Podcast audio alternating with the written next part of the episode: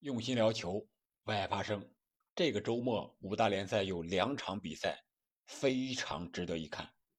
第一场是北京时间十六号晚上的二十二点十五分，西甲的国家德比，皇马主场迎战巴萨。另外一场是英超的红蓝对决，比那场比赛晚一个多小时开，是二十一点三十分，利物浦主场迎战曼城。这两场比赛都是当今足坛的可以说是最高水平的对决了，在联赛这个层面。本期节目呢，我们主要聊一聊皇马和巴萨这场比赛，做一个分析和预测，看看这场比赛到底会是一个什么样的结果，对哈维、对巴萨、对皇马都会有怎么样的影响。那下一期，也就是明天呢，我们再来分析预测一下利物浦和曼城。到底会是一个什么样的结局？这里是喜马拉雅出品的《憨憨聊球》，我是憨憨。我们都知道啊，现在巴萨有点不太好受，是因为在欧冠，他让国米两场比赛拿到了四分，而他在主场呢，在基本上是场面占优的形势下吧，被国米三比三逼平了。其实国米还有绝杀的机会，所以说，哈维现在帅位有点不太稳。据说他的主席拉波尔塔对哈维有一点怨气了，什么意思？就是我给你花了那么多钱，你想要的人我基本都给你买来了，但是却没有达到想要的效果。而且现在巴萨伤兵满营，队内的氛围也出现了一点问题，因为哈维也对一些球员，特别是皮克呀和布斯克茨这些老队员不是很满意。这些场内场外的因素呀。就为这场国家德比带来了一些不确定性的因素，而皇马这边呢，在欧冠上可以说是基本上是可以锁定小组第一出线了。虽然赢的不是很好看，上一场也是平了，但是他们的绝平非常的有气势。吕迪格血染赛场，第九十五分钟头球绝杀。虽然巴萨和皇马这两场比赛都是平局。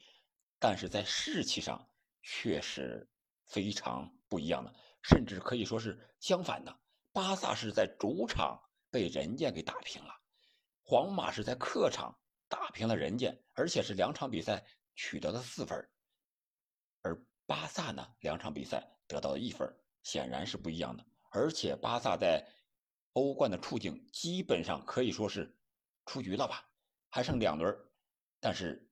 出现形势已经不在自己的手里了，大概率是第二个赛季欧冠小组无法出现，所以说他肯定会把重心移到联赛上来，就是这一场国家德比，这是最近最直接的一场比赛，也是最能证明哈维执教能力的一场比赛，也是提振巴萨士气的一场比赛，所以说这场国家德比。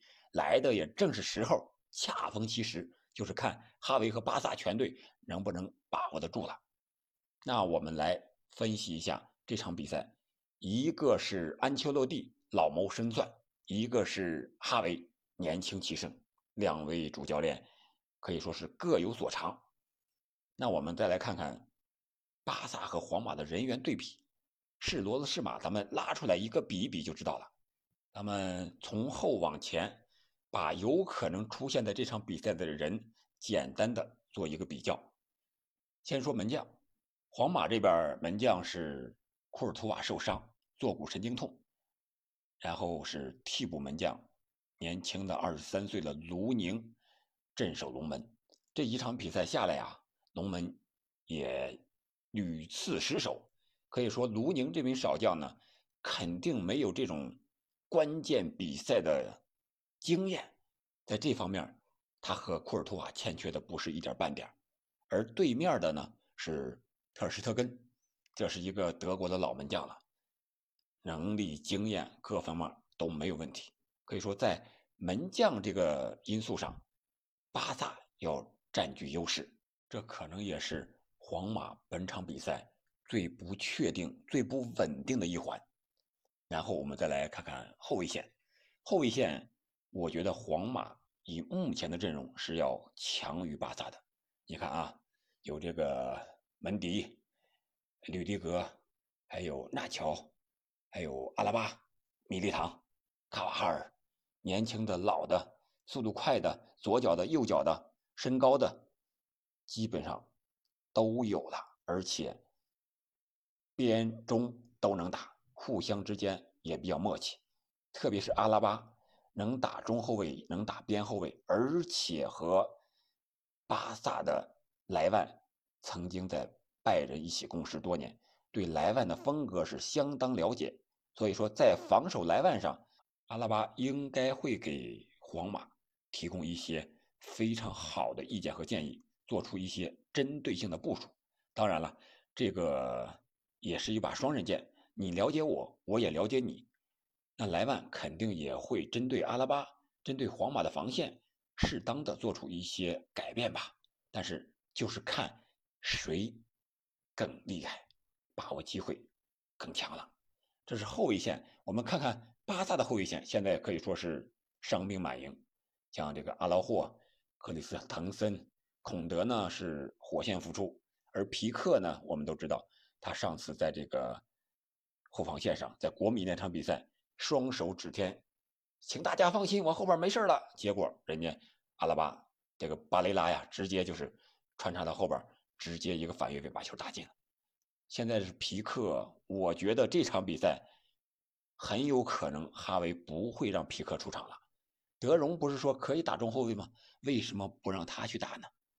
是不是？你想用布斯克斯打后腰，让让德容去打中后卫，不是也是一种选择吗？如果你连布教授也不放心了，那你可以让德容去打首发的后腰，然后让孔德不是火线复出了吗？去打这个中后卫的位置也可以。但是孔德复出之后的状态能不能保证，是一个不确定性的因素。所以说，在后防线上这一块我觉得目前来看，皇马应该是更稳定、更让人放心一些。那我们再来看看中场这一块双方打的阵型基本都是四三三。那皇马呢是典礼三中场走了卡塞米罗，换上了这个楚阿梅尼。楚阿梅尼发挥的是非常不错呀，可以说是加强版的卡塞米罗，在防守上有身体有硬度，而且在进攻中呢还时不时的来一脚非常精彩的助攻。然后是替补还有卡马文加。你像这克罗斯和莫德里奇，就不用我说了吧。虽然年纪偏大了，但是状态在场上的奔跑程度一点儿也不亚于年轻队员。巴萨这边呢，布教授一老带二新，加维和佩德里实力没有问题。加维是非常拼，满场飞奔啊，经常看到他回防，特别的积极，也非常的卖力，实力也有。佩德里大局观非常的强。还有德容、凯西，这是有硬度的，所以说在中场这一块我觉得是双方应该是不相上下，就看谁发挥的稳定一些了。布教授这一块我觉得他有点儿确实老了，传球上有一些速率慢了。他和国米这场比赛让恰二零给他断了这个球，就是有点速度慢这种感觉。所以说德容这场比赛能不能首发，哈维。估计也要做一个考虑，然后我们再来看看前场的三叉戟。皇马这边，本泽马、维尼修斯、罗德里戈，或者说是巴尔韦德应该是首发，罗德里戈替补。而巴萨这边呢是莱万、拉菲尼亚、登贝莱，然后再有个法蒂，这是第四人。相互之间，我觉得从近几场比赛来看，皇马这三叉戟。前场的配合更灵活，特别是在中路的来回穿插配合，在中路破门这几场比赛，皇马比较多，而巴萨呢，似乎更依赖于边路，登贝莱和拉菲尼亚在边路突破，然后传中，或者说是内切的远射，给莱万的传球不是很多，特别是四十五度炸，让人家都给防住了。当然，国米那会儿有后防线的三座大山。都是高塔一样的大山，那巴萨能不能攻破皇马的防线？我觉得有机会。你看啊，皇马目前在联赛踢了八轮，只有一场比赛没丢球，其他的每场比赛一个球，非常的均衡，每场必丢。所以说这场比赛遇见巴萨这样的锋线，皇马的后防相对稳定，但是他也有盯人不紧的时候，要不然他就不会每场比赛丢一个球了。所以说这个是巴萨可以利用的后防线盯人不紧的一个机会。但是我觉得这场比赛的关键还在双方主帅的一个心态和用兵。皇马我们都知道，那老油条安切洛蒂，他肯定是做好防守之后再抓反击，这是目前世界上当今足坛最流行的、最好用的一种踢球方式，好得分。说白了，防守反击、快速反击。是最容易攻破对方的防线了，而巴萨呢？我们刚才说了，哈维急于证明自己，那他怎么办？上来是不是还要和踢国米那场是上来就高压逼抢，压着打？那这样的话，正中皇马的下怀呀！我觉得这个心态非常的重要。如果哈维把这个心态放平一些，能够收回来一点在客场不着急攻破皇马的球门，而是把后防先稳住了，然后凭借前场桑扎基那个进攻群的攻击能力，我觉得要是打个反击，打个快一点的阵地战，对于皇马来说也是非常难防的。所以说这场比赛的关键不在于场上的队员，而在于主教练的一个战术安排，因为双方都是明面的了。谁和谁什么样的特点，都是一目了然的了。当然了，这只是我个人的想法，我不是哈维。哈维会怎么想呢？根据以往他执教的经历来看，我觉得他大概率还会选择就是压着打，因为他具有巴萨的 DNA，他既想赢球，还想让球踢得好看。什么是好看呢？